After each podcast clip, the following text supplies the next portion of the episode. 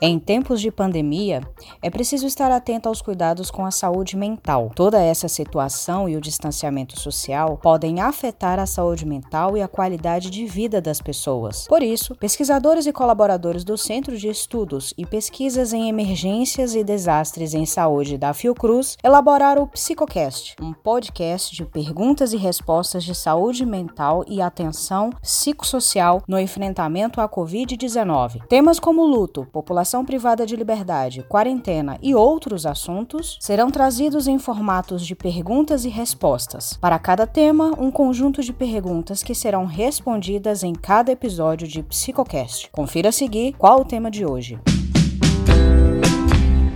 Próxima, as próximas perguntas são, são as dúvidas de Alessandra Augusta, Luciana Assunção, Iracema Alves, eh, Edilene Marinho e Silvia Regina é, essas perguntas, essa, essas dúvidas se referem ao cuidado, à abordagem junto com as famílias nesse contexto do, do que é possível fazer em termos de cuidados paliativos. Pergunta também da Rosa Mística e da Mari Santa Araújo. É, primeiro, destacar que é preciso reconhecer que a gente vive, que essa é uma condição modificadora das expectativas de vida dos pacientes e dos seus familiares com todas as implicações decorrentes das perdas vivenciadas desse processo. A gente está falando aí é, de manejo de notícias difíceis, do enfrentamento do, do, medo de piora do quadro clínico e a, e a não possibilidade de assistência médica adequada. A gente está falando sobre o sofrimento familiar e, e, e, os vários ajustamentos dos papéis sociais né, que, que envolvem essa família. Eventualmente, uma vivência do luto, se o caso evoluir para óbito.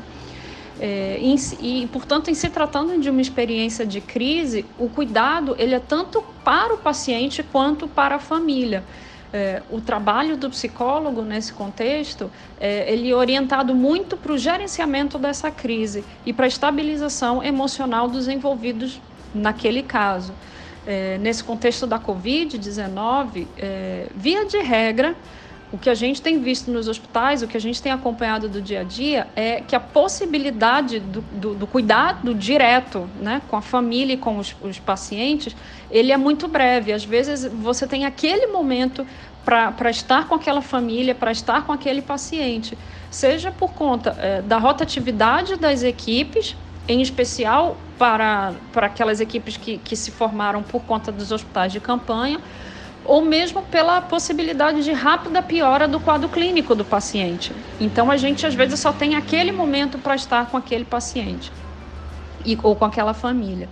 É, o, o que a gente mais tem visto no contexto da Covid é que a falta de comunicação com o familiar é, é, do familiar com seu paciente, né, seu, e vice-versa, é uma enorme fonte, tem sido uma enorme fonte de estresse e angústia para essas famílias. É, o que a gente tem visto aqui no Brasil e no mundo todo é o uso de tecnologia para mediar essa comunicação.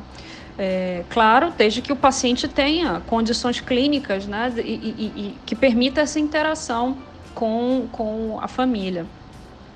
Então, as visitas virtuais têm funcionado muito para o conforto do paciente e da família.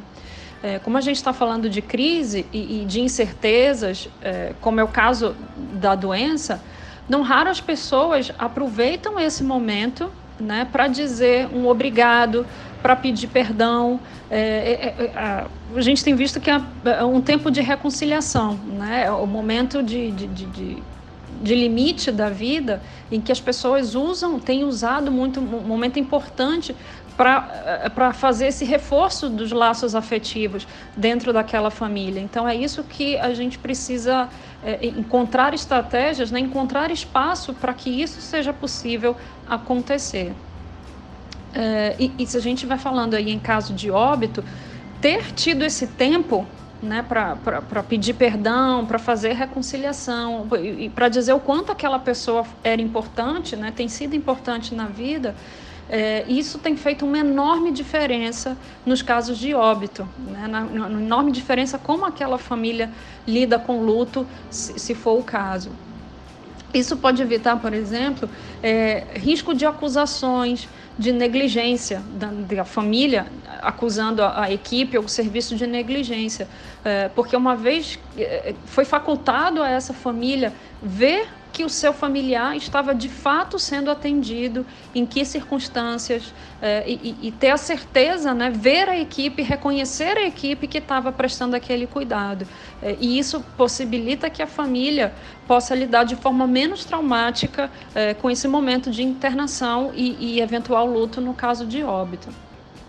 Aqui eu acho que cabe destacar também é, que em lugares, tem sido pergunta frequente aqui na, no curso, é como é possível prestar esse cuidado em lugares onde não há tecnologia disponível, né, na, nas regiões mais afastadas, regi regiões remotas ou do campo, que, que tem uma conectividade uh, um bocado mais é, limitada. É, e aí eu acho que a, a estratégia ela é fazer essa mediação de mão dupla né, é, informando a situação do paciente para a família e a situação da família para o paciente. É, e essa interação pode se dar, por exemplo, através de troca de objetos significativos né, entre ambos, é, através de, você pode colocar uma música para aquela pessoa ouvir, gravar mensagens, escrever cartas. É, é, que, que, façam essa ligação, que funcionem como essa ligação do paciente com sua família é, de forma que a família diga, esteja dizendo né, que aquele, aquela troca significa estamos com você, embora a gente não possa estar presencialmente. É, e tudo isso é cuidado em saúde mental para ambos, tanto para o paciente quanto para sua família.